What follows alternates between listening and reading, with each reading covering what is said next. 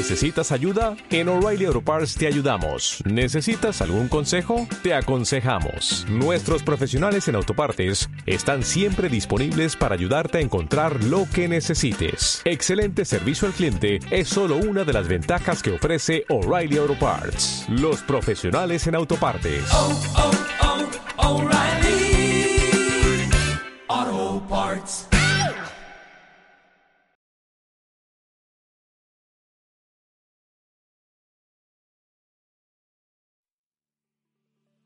Si querés comenzar a incursionar en el mundo de la fuerza con vistas a aumentar tu masa muscular, no dejes de escuchar que hoy te traigo tres conceptos fundamentales que tenés que tener presentes a la hora de obtener los mejores beneficios en cuanto al desarrollo del músculo.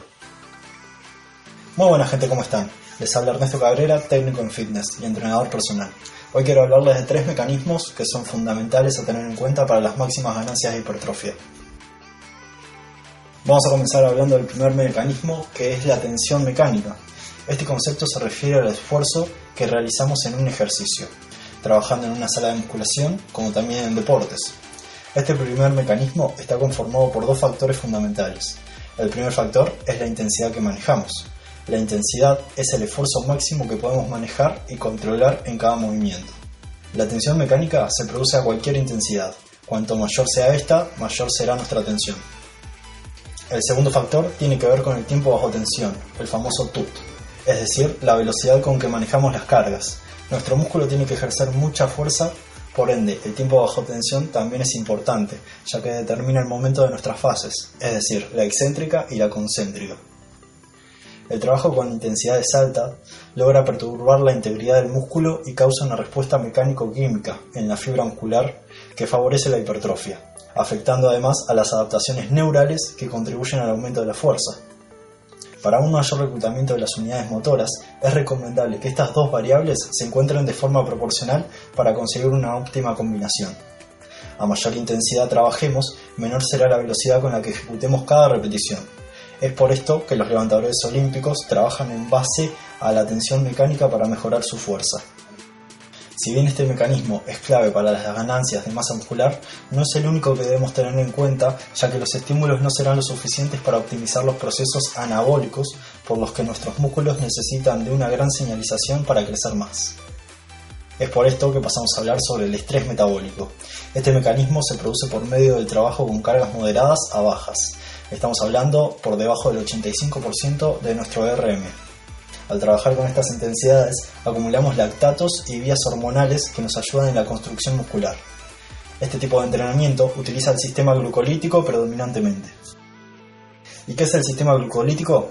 Se refiere al sistema de energía que utilizamos para determinadas intensidades que manejamos en cada ejercicio de nuestro entrenamiento. En próximos capítulos hablaremos sobre estos sistemas de energía.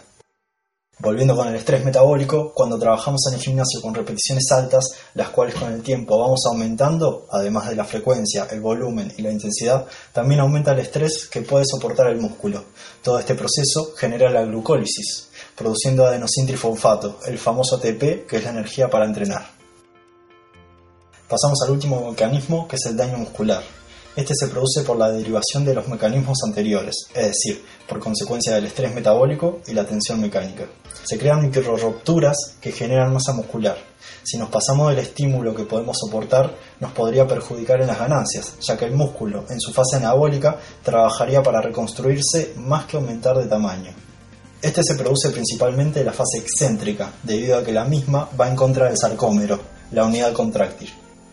Si bien el músculo en su fase concéntrica genera ganancias sin inducir tanto estrés muscular, en su fase excéntrica, es decir, en el punto de mayor estiramiento del músculo, se produciría un mayor daño muscular. ¿Y mayor daño muscular es igual a mayor hipertrofia?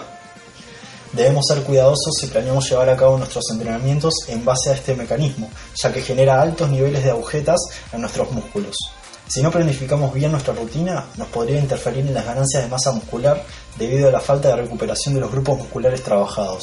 Es decir, si pasaron más de 48 horas de tu último entrenamiento y sigues con un nivel alto de agujetas, te recomiendo que revises un ajuste en la intensidad, el volumen o la frecuencia para que tus músculos se recuperen de una mejor forma para futuras sesiones de entreno. Resumiendo esta información, llegamos a la conclusión que cuando trabajamos en una sala de musculación y nuestro objetivo sea la hipertrofia, tendremos que combinar de una forma proporcional los dos primeros mecanismos que comenté anteriormente. Por lo tanto, basar nuestros entrenamientos en la tensión mecánica y el estrés metabólico parece ser la opción más recomendable de cara a generar mayor hipertrofia. También tendremos cierto grado de daño muscular, pero este no será excesivo ya que no será un pilar de nuestro entrenamiento. Vamos a poner un ejemplo para que queden más claros los conceptos mencionados. Vamos a trabajar el pectoral mediante tres ejercicios en nuestra sesión. Nuestro primer ejercicio será el press de banca. Realizaremos tres series de 8 repeticiones. En este ejercicio estamos enfatizando la tensión mecánica debido a las cargas y rangos de repeticiones que se manejan en este ejercicio. El segundo ejercicio será el press inclinado con mancuernas. Realizaremos 4 series de 12 repeticiones. El tercer ejercicio y último serán las aperturas en polea, haciendo 3 series de 15 repeticiones. Como podemos ver, en estos dos últimos ejercicios enfatizamos el estrés metabólico ya que se manejan en rangos de 12 y 15 repeticiones. Y quizás te puedas preguntar, ¿no hay estrés metabólico cuando trabaja la tensión mecánica y lo mismo al revés? Cuando enfatizamos el trabajo en la tensión mecánica, existe siempre un grado de estrés metabólico, pero en mucha menos proporción. Lo mismo pasa al revés. Cuando trabajas a repeticiones altas queriendo enfatizar el estrés metabólico, también existe tensión mecánica, pero en menor grado. Es por esto que se estima como rango óptimo para la hipertrofia trabajar de 6 a 15 repeticiones. Cuanto más se acerquen los extremos, mayor proporción tendremos entre el estrés metabólico y la tensión mecánica.